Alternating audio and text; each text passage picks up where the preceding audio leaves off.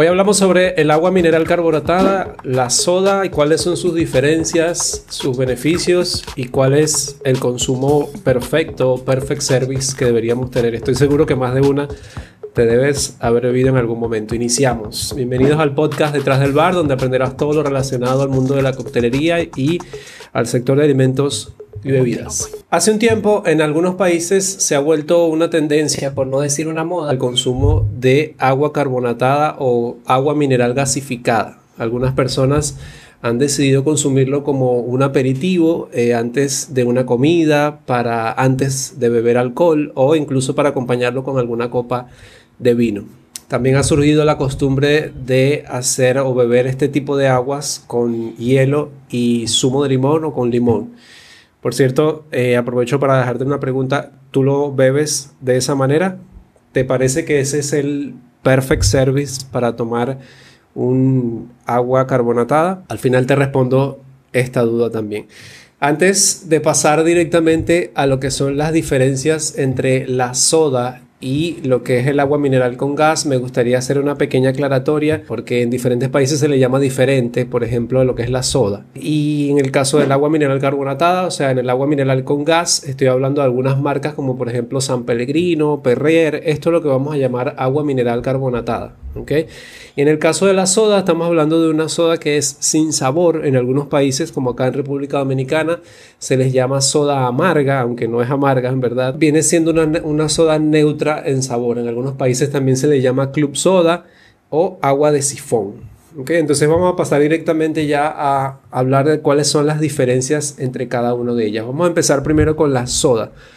La soda no es más que un agua a la que se le agrega eh, dióxido de carbono. Entonces un agua carbonatada artificialmente y ese dióxido de carbono se le agrega eh, a presión.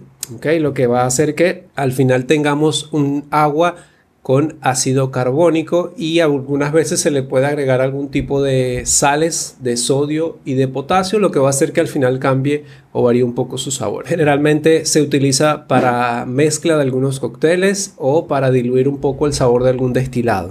También se acostumbra algunas veces consumirlo con limón como algo refrescante. Ahora hablamos acerca del agua mineral gasificada. Esta puede ser gasificada de manera artificial o natural. Obviamente cuando hablamos de gasificar artificialmente quiere decir que es un agua a la que le agregan o le añaden, le añaden perdón, los minerales y el gas. ¿okay? Ahora cuando hablamos sobre el agua mineral gasificada naturalmente, esta se obtiene o estos minerales y ese gas lo obtiene directamente de manantiales subterráneos.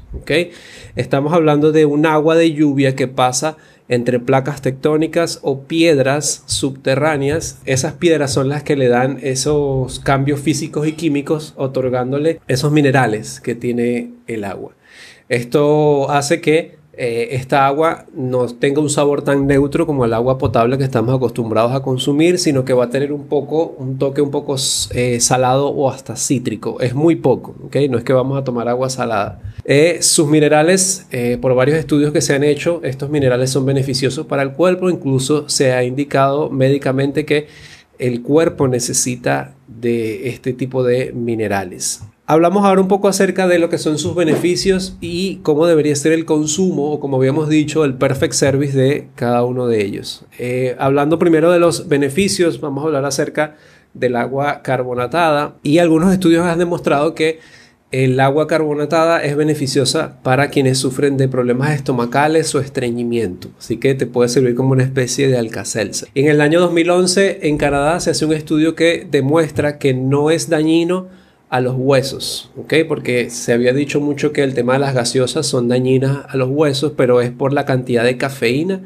y ácido fosfórico que estos tienen, que este material, el ácido fosfórico, no está presente en el agua gasificada. También se hizo un estudio que demostró que eh, no afecta directamente a los dientes, pues no lo afecta ya que tiene un pH bajo. Aunque ese estudio indicó un punto importante y es que se indicó que no solo importa el pH que tenga al principio de la bebida, sino que con qué fuerza esta bebida retiene su acidez en presencia de otras sustancias o alimentos. Recordando que obviamente cuando estamos consumiendo eh, alguna bebida, eh, el pH puede variar porque obviamente en nuestra boca tenemos saliva o si lo mezclamos con otros ingredientes, otras comidas, puede hacer que ese pH suba y haga un poco más de daño en los dientes. Ahora vamos a hablar un poco acerca de cómo debería ser el consumo. ¿okay? Si hablamos de la soda, normalmente se consume, como ya mencionamos antes, eh, mezclado con cócteles o puede ser simplemente con limón bien fría para refrescar una tarde calurosa. Hablando acerca del agua mineral con gas. Te había preguntado al principio si tú acostumbras eh, consumirla con limón y hielo. Te cuento que si lo estás haciendo así, deberías dejar de hacerlo.